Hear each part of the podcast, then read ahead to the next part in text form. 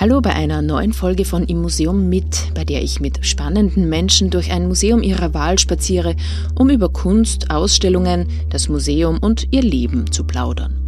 Mein Name ist Kathi Hirschmann und heute bin ich mit einem besonders eindrücklichen Gast in einem besonders eindrücklichen Museum gelandet. Ja, ich durfte mich heute ähm, herrichten als Candy, das heißt man man hört mich jetzt, wie ich ausschaue. Die Drag Queen Candy Licious steht mit mir im Museum für Verhütung und Schwangerschaftsabbruch. Es ist sehr lustig, weil ich bin schwanger und du bist eine Drag Queen und wir sind gemeinsam im Verhütungsmuseum. Das ist eine sehr nette das, das ist wirklich spannend, das ist total lustig, ja. Candy macht als Drag Queen seit einiger Zeit Kinderbuchlesungen, was nichts anderes heißt, als dass sie in ihrem Drag-Outfit Kindern aus Büchern vorliest. Die Eltern können natürlich frei entscheiden, ob sie mit ihren Kindern zu diesen Lesungen kommen wollen. Viele sind davon sehr begeistert. Und trotzdem sind gerade diese Kinderbuchlesungen in letzter Zeit schlimmen Anfeindungen ausgesetzt und werden von Rechtsextremen sogar angegriffen. Dass wir im Verhütungsmuseum gelandet sind, liegt auf der Hand, vor allem weil Candy oder auch Bernie Ledinsky, wie Candy im Nicht-Drag-Leben heißt, auch Sexualpädagoge ist. Wir haben also über Sexualität und Aufklärung geplaudert und darüber, was es heißt, Drag Queen zu sein. Ja, und du schaust wunderbar aus. Danke. Also darf ich es kurz beschreiben? Du hast ja, gerne. rosarote, violette Haare mit einer weißen, ist es eine Lilie in den Haaren? Eine Blume? Jedenfalls? Es ist eine Blume, ja. Ein Halsband, auf dem groß Candy steht. Mhm. Ein silbernes Kleid ja. mit rosanem Gürtel, rosane High Heels. Ja. Du bist ungefähr um eineinhalb Köpfe größer als ich. Wahrscheinlich, ja. Normal bin ich 1,88 circa und mit den Heels circa, weiß nicht, kurz, so an die zwei Meter. Und wunderschön geschminkt. Danke, du hast danke. gesagt, wie lange brauchst du ungefähr immer? Circa zwei Stunden. Also zwei Stunden, wenn ich schnell das Make-up mache und ich nehme mir aber gerne drei Stunden Zeit, wenn ich die Zeit habe, aber die habe ich nicht immer. Äh, machst du es selber oder lässt du es Nein, ich mache selber das Make-up, ja. Kann man so, oder wo kann man sowas lernen? So wie irgendwie alles. Man lernt Learning by Doing. Es gibt natürlich Tutorials, es gibt, also mir hat viel beigebracht meine Dragmutter, die Person, die mir einfach beigebracht hat, welche Produkte und, und der habe ich einfach zugeschaut. Aber im Endeffekt lernen oder können tut man es dann, wenn man es halt gern macht und einfach übt. Das ist so wie bei anderen Sachen, bei Künsten, wenn, wenn man Gitarre spielt oder so, kann man auch vieles abschauen von anderen Personen, aber im Endeffekt muss man halt dann doch für ein Stück üben, damit man es dann kann, ohne Fehler. Wann hast du begonnen damit? Mit vor, dieser Kunstform? Vor circa acht Jahren hat sich das entwickelt, äh, angefangen mit Androgynität, also dass ich einfach androgyn unterwegs war. Und dann war ich ein Jahr bei einer Travestiegruppe. Also der Unterschied von Travestie und Drag ist, dass Travestie im Prinzip schon das deutsche Pendant irgendwie ist, aber Travestie-KünstlerInnen sind hauptsächlich auf wirklich nur auf der Bühne, die performen zu Songs und versuchen dann teilweise auch so auszusehen wie die Sängerinnen. Ähm, also irgendwie, wenn die Sängerin blonde Haare hat oder ein Outfit anhat, dann machen die das oft nach. Und Drag ist doch dann eher politische Kunst. Und äh, ich war ein Jahr bei einer Travestiegruppe und habe mich danach so quasi, habe ich versucht, meinen eigenen Stil zu finden und was ich mit Drag machen möchte. Und das hat sich dann eigentlich so entwickelt.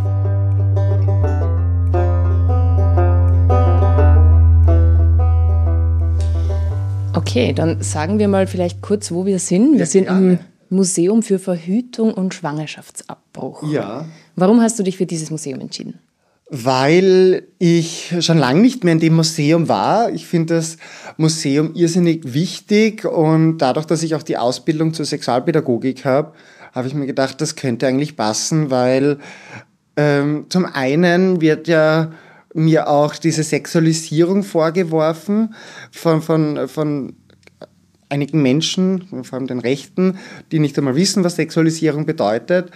Und äh, dadurch irgendwie beschäftigt mich das Thema gerade sehr viel, weil viele Menschen A nicht wissen, was bedeutet Sex, was bedeutet Sexualisierung und auch mit der politischen Lage, wenn man jetzt auch ähm, ähm, Abtreibung anschaut irgendwie und die Frauenbewegung, da tut sich ja auch leider wieder im negativen Sinne was und ich finde das irgendwie sehr passend, das Museum. Und es kennen zu wenige, also ja, kommt's her.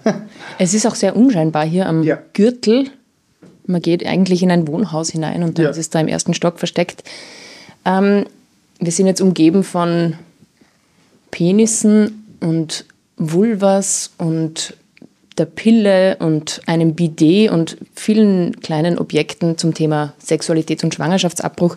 Du hast gesagt, ähm, dir wird die Verbindung zur Sexu oder die Sexualisierung vorgeworfen. Gibt es eine Art von Sexualisierung bei der Drag-Kunst? Hat das was mit Sexualität zu tun für dich? Also ähm, im Endeffekt, äh, es hat nichts mit Sexualität zu tun, sondern Gender, äh, weil man natürlich Geschlechtsrollen aufbricht, die die Gesellschaft gern hätte, wie sie ist. Sprich, ähm, ein Kleid muss für eine Frau sein. Ähm, oder Make-up muss für eine Frau sein. Lange Haare muss für eine Frau sein. Und das als Drag Queen spielt man natürlich das, dass man Sachen anzieht, die die Gesellschaft gern hätte, die nur Frauen tragen. Mit Sexualität hat es nichts zu tun, weil Sexualität immer persönlich ist eigentlich, das ist was Eigenes. Und natürlich gibt es auch Performances, die vielleicht da Anspielung drauf machen oder Texte, so wie jede Kunst auch Sexualität verbinden kann. Ein Song kann über Sex handeln, muss aber nicht über Sex handeln. Ein Buch kann über Sex handeln, muss aber nicht über Sex handeln. Und so kann auch Drag über Sex handeln. Aber mein Drag, meine Kunstform hat äh, eigentlich nichts damit zu tun und äh, es ist auch nicht so, dass man Kindern was vorzeigt oder Bücher vorliest, in denen beschrieben wird, wie sich der Körper verändert. Und das, da, da wird einfach sehr viel vermischt, weil im Prinzip das, was Sexualisierung ist, ist zum Beispiel äh, Werbung, wo, wo es nur ein Bild von einer Personengruppe wie Frauen gibt oder weiße Menschen. Wenn man sich die Werbung anschaut von, von Hautcremen oder so, die ganz lang einfach eine dünne Frau war im Bikini und äh, ja, das war die Frau, die eine Hautcreme verwendet. Äh, von dem her, und da hat man sexualisiert, indem man ein Bild gezeigt hat, wie, wie Menschen sein müssen und vor allem dann auch viel nackte Haut gezeigt hat, was per se nicht Schlechtes ist, aber es wurde nie die, die Diversität abgebildet der Gesellschaft. Also es geht schon um, den, um das Aufbrechen von so klassischen Geschlechterrollen auch. Auf alle Fälle, das ist, äh, das ist Drag und das kann, ist Kunst sowieso zum Teil.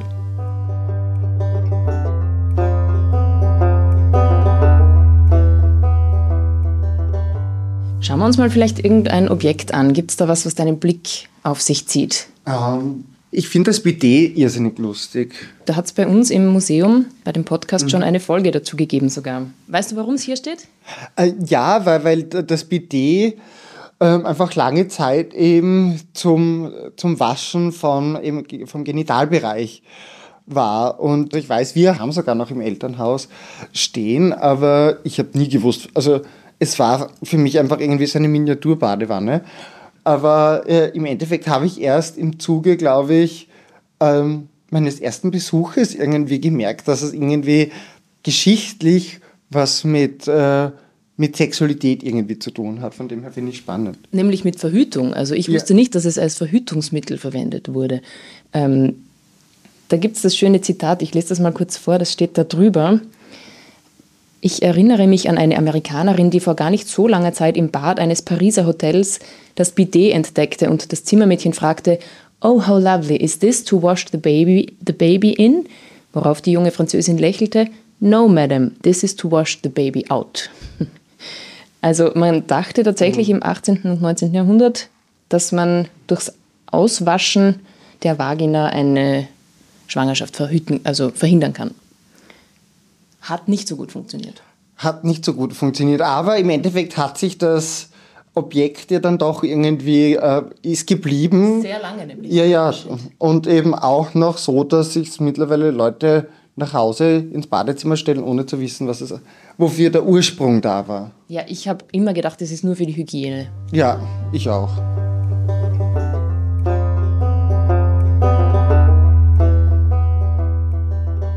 Und ja, Kondome finde ich auch natürlich irgendwie spannend. Irgendwie, das ist so, ähm, ja, Kondome nämlich aus Schafdarm, habe ich mir vorher sagen lassen. das stimmt, ja. Irgend, 12. Jahrhundert.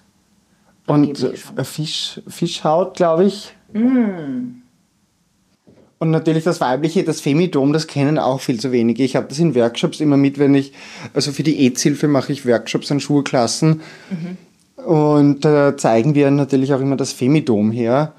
Und also das Kondom für die, für die, für die Frau. Frau. genau, oder für die Person mit Vulva und Vagina. Mhm. Ja.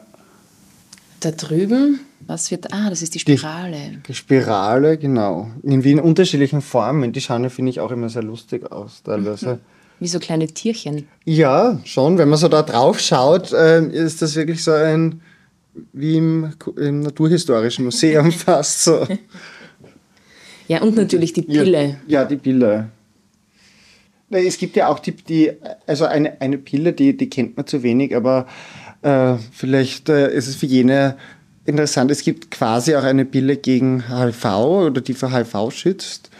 Ähm, die man auch zum Beispiel danach nehmen kann und auch davor. Also es gibt die Präexpositionsprophylaxe und die Postexpositionsprophylaxe, also eine, die man davor nehmen kann äh, und die schützt äh, vor, vor Ansteckung von HIV. Also nur unter Anführungszeichen von HIV, nicht vor anderen Geschlechtskrankheiten, aber immerhin. Immerhin, ja. Und die funktioniert auch sehr gut und die wird auch in vielen Ländern schon ähm, auf äh, Krankenkasse angeboten, bei uns in Österreich noch nicht, aber vielleicht bringt der Sommer etwas für, für die Personen, die sich das auch verschreiben lassen wollen. Mhm.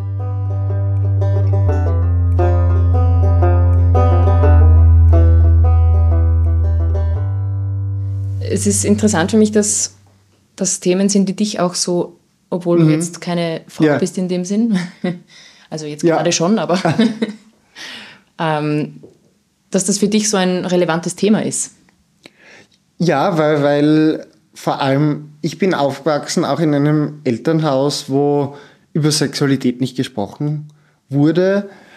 Wir haben auch, wir haben schon Verhütungsmethoden auch durchgemacht in Biologie und so, aber mir kommt vor, also ich komme vom Land, aus der Steiermark, da wurde viel zu wenig darüber gesprochen, vor allem auch natürlich über äh, sexuell übertragbare Krankheiten, das natürlich da herinnen äh, einen kleinen Teil nur ausmacht, aber das ist das hat alles mit einer sexuellen Gesundheit, finde ich, zu tun und mit einer Gesundheit des eigenen Körpers, des eigenen Geschlechts und des eigenen Genitals. Und das ist ähm, bei mir viel zu wenig passiert. Und ja, dadurch, dass ich jetzt sehr viele Workshops habe und natürlich vor dem Pride-Monat auch ganz viele Workshops angefragt werden, bei der AIDS-Hilfe, wo ich eben als freier Dienstnehmer, freie Dienstnehmerin arbeite, äh, für Workshops, aber auch bei Queer Facts, das ist ein Verein, der geht auch an Schulen und da macht man zum Teil auch diese Sachen durch. Und eben, es ist ein großes Thema einfach in meinem Leben, weil ich damit zu tun habe und da aber auch Bewusstsein schaffen möchte, dass es das gibt. Es gibt Verhütung, es gibt unterschiedliche Verhütungsmethoden, ähm, es gibt unterschiedliche Gründe, warum man verhütet. Und es gibt eben auch Abtreibung und es gibt das, vor allem das Recht des eigenen Körpers. Äh, ich, weil ich vorher gerade gesagt habe, dass du ja keine biologische Frau ja. bist. Ähm, wie ist es, wenn du dich, wenn du jetzt als Candy auftrittst? Bist du, fühlst du dich dann als Frau? Nein, ich fühle mich aber auch nicht als Mann, wenn ich äh, nicht als Candy bin. Ich finde diese ähm, Assoziationen männlich, weiblich, mit dem kann ich nichts anfangen. Also ich definiere mich selber als queer. Und äh, also ich finde, bei mir selber ist es so, dass biologisch gesehen bin ich ein Mann, zumindest soweit ich weiß.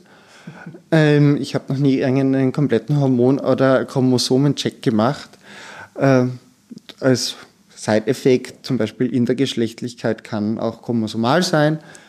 Ähm, und ja, also von dem her, ich fühle mich dann nicht als Frau, ich fühle mich als Candy, als Kunst, ich mache Kunst, ich äh, Kunstfigur irgendwie, als Entertainerin, Performerin, Aktivistin.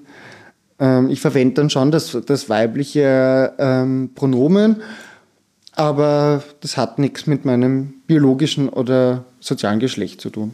Aber fühlst du dich anders, wenn du Candy bist?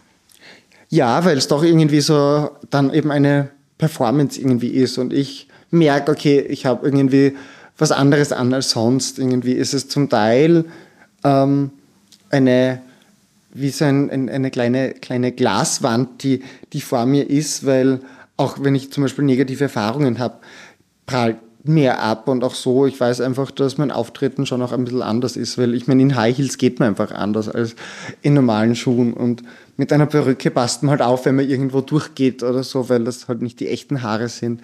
Mhm. Also man, man, verändert sich schon die, die Art und Weise, wie man sich gibt. Als Drag King oder auch als Drag Queen. Ich glaube, das hat Kleidung überhaupt an sich, dass, ja. dass man sein Verhalten anpasst, je nachdem, wie man gekleidet ist, ob man elegant gekleidet ja. ist oder in der Jogginghose ja, zu Hause herumsitzt. Stimmt, ja. äh, würdest du dich auch als was anderes verkleiden? Ähm, Oder machst du das manchmal? Die Frage, was, was anderes ähm, ist, also ich habe mich noch nie übertrieben männlich, glaube ich, hergerichtet, also ein Bart draufgeklebt oder so, zum Beispiel, was Drag Kings zum Beispiel machen. Die spielen ja damit. Ähm, ansonsten, ich überlege gerade, Drag ist einfach so divers, dass man, glaube ich, irgendwie alles, was ich mache, wahrscheinlich als Drag interpretieren kann oder darf vor allem auch. Es gibt, äh, ge gestern hatte ich zum Beispiel ein Outfit an mit einem Irokesen. Also ich habe eigentlich sehr kurze Haare oder schneide mir eigentlich die Glatze selber. Und dann gibt es Momente, wenn ich sage, okay, ich will nicht irgendwie auf Beauty machen, dann mache ich irgendwie ein punkiges Outfit mit und ich habe auch drei Irokesen zu Hause und die, die klebe ich mir dann auf den Kopf und ja, das ist dann mein Punk-Outfit zum okay. Beispiel. Also ja. Also spielst du auch mit anderen Rollen schon? Auf alle Fälle. Also Candy ist nicht nur eine pinke Perücke und Glitzer, so wie heute, sondern Candy gibt äh, mit schwarzen Haaren, mit blauen Haaren, mit, mit Hüten, ohne Hüten. Also da gibt es ganz viele Möglichkeiten. Mhm. Ähm, weil ich habe mir gedacht, ob, ob weil ja, ich, also ich habe mir dieses Video angeschaut, wo du mit diesem Maximilian Kraus diskutierst. Ja. Mhm. Und auch sehr stark angegriffen wirst von ja. ihm, von dem FPÖ-Politiker. Mm. Und ich habe mir dann gedacht, okay, geht es ums Verkleiden? Also es war, hat dann ein anderes mhm. Interview gegeben vom Feuerstein, ja. auch mit, mhm, mit mir. Mit dir, genau. Und er hat dann, oder nein, mit einem, mit ihm, glaube ich, mit dem Kraus auch. Äh, oder mit einem anderen FPÖ-Politiker. Ja. Und er hat ihn gefragt, ob es okay wäre, wenn es Lesungen geben würde für Kinder, wo die Personen, die vorlesen, als was anderes mhm. verkleidet sind. Und diese Frage hat mich dann irgendwie beschäftigt, weil ich habe mir gedacht, Drag und Verkleiden, okay, es ist ja. schon eine Art ja. von Verkleiden, aber es ist ein bisschen mehr als das. Ja, auf alle Fälle.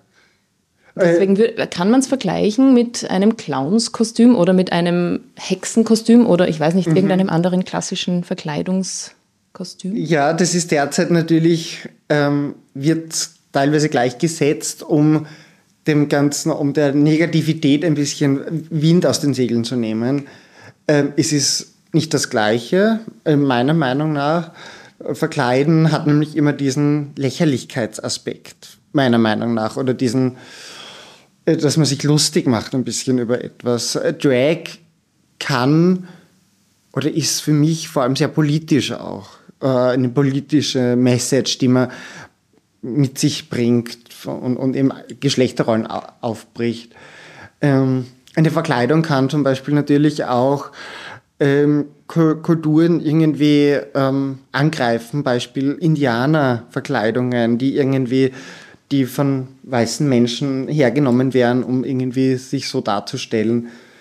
Aber also es gibt schon eine Überschneidung, weil es ist ja irgendwo auch was anderes, was man sonst im Alltag anhat. Aber ähm, es gibt dann doch große Unterschiede natürlich. Aber für Leute, die nicht verstehen, was Drag ist, die sagen halt dann Verkleidung, obwohl für mich ist es eigentlich ein Arbeitsoutfit. Das ist halt das Gewand, das ich zum quasi Arbeiten anziehe. Und das kann sein eine Hose, das kann sein ein Kleid, das kann sein ein Rock. Das hat, also von dem her, es ist kein, es kann natürlich auch ein für mich angefertigtes Kostüm aus Federn sein da gibt es Unterschiede, je nach, je nach Event auch. Manchmal kann schon wirklich als Verkleidung wirklich gesehen werden, weil es so extravagant ist und so äh, wirklich ein Kostüm ist. Und manchmal ist es einfach nur ein normales Outfit. Weil du gesagt hast, das hat was mit sich lustig machen zu tun. Mhm. Ähm, wenn man jetzt an Filme denkt, mhm. wo Drag Queens vorkommen oder Männer, die sich als Frauen verkleiden. Ich weiß Ja. nicht, ob das dann automatisch Drag Queens sind. Ähm, aber das ist oft schon so, dass das eine lustige Rolle ist eigentlich, wo man auch drüber lachen darf oder wo man zumindest drüber lacht. Ja. Wie, wie ist das mit der, mit der humoristischen Seite? Ist das was? Ist Drag ein Phänomen, über das man auch lachen darf? Äh, ja, also ich finde, Drag ist schon eine Kunstform, die natürlich Spaß macht. Also ich, mache sie auch, weil es Spaß macht und viele Performances sind auch welche, die Spaß machen. Manche sind sehr ernst.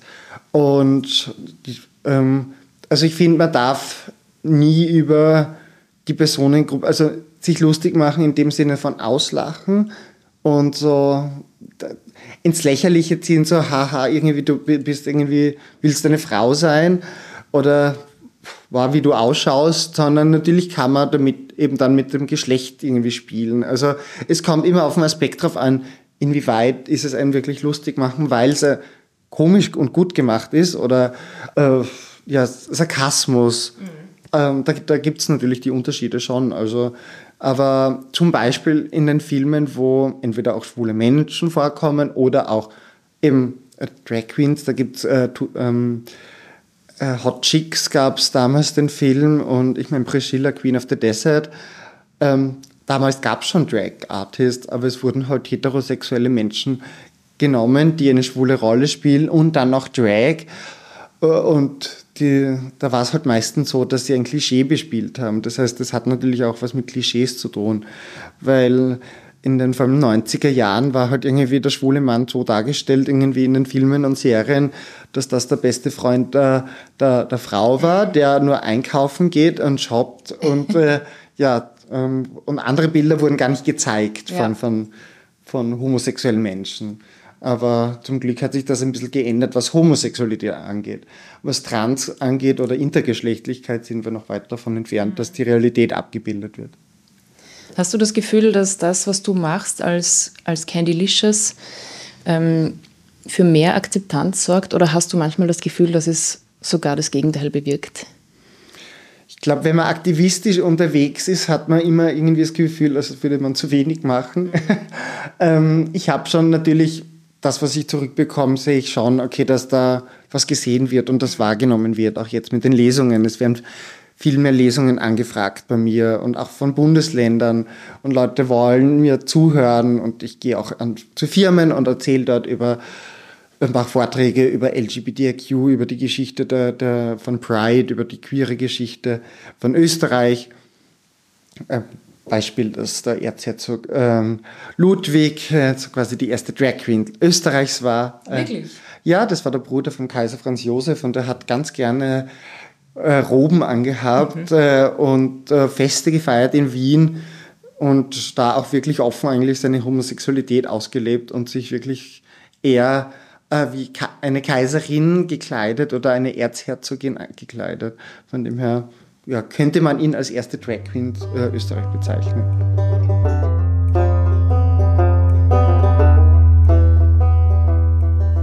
Immer wieder in einen anderen Raum. Soll man wieder in den Verhütungsraum gehen? Immer wieder in den Verhütungsraum. Schauen wir, ob wir noch was Schönes finden. Der Froschtest. Was ist der Froschtest? Ähm, ab den 19, ich, ich lese es jetzt einfach vor. Ab den 90, 1940er Jahren war der Froschtest auf der ganzen Welt sehr weit verbreitet. Er war einfach durchzuführen und sehr verlässlich. Mitte der 1960er Jahre wurde er von modernen Schwangerschaftstests abgelöst. Das erklärt aber nicht, was der Froschtest ist. So. Sollen wir uns das erklären? Das muss ich machen, glaube ich, ohne Handschuhe. Das ist, glaube ich, ein Video, ja. Sehr viel Aufwand für Wahnsinn. Und natürlich Tierquälerei, aber Und da ist dann tatsächlich ein Engpass an Fröschen aufgetreten, steht hier. Weil so viele Schwangerschaftstests mit Kröten gemacht es gab wurden. sicher auch äh, zu wenig Personen, die Frösche gefangen haben. Wahnsinn. Aus Südafrika wurden Frösche in die ganze Welt verschickt. Lustig.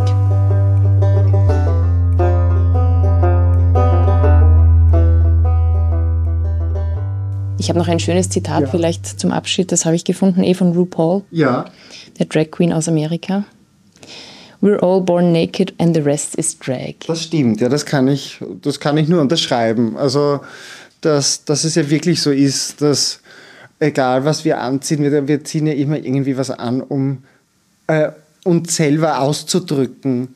Ob das Gefühle sind, ob das äh, etwas ist, was wir selber wollen, was wir nicht wollen.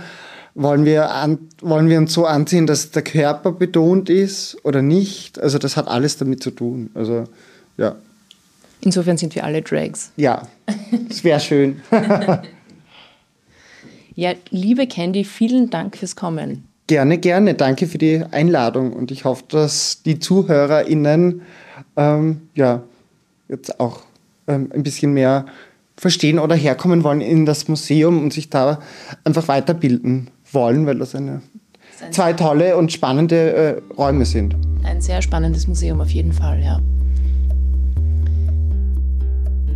Den Link zum Museum stellen wir euch natürlich in die Show Notes, genauso wie die Episode zum Bidet und zum Instagram-Kanal von Candy, damit ihr keine Performance oder Lesung verpasst.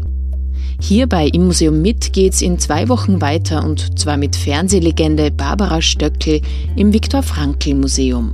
Tschüss und bis zum nächsten Mal. Im Museum ist ein Podcast von Sisi Grant. Musik Petra Schrenzer, Artwork Nuschka Wolf.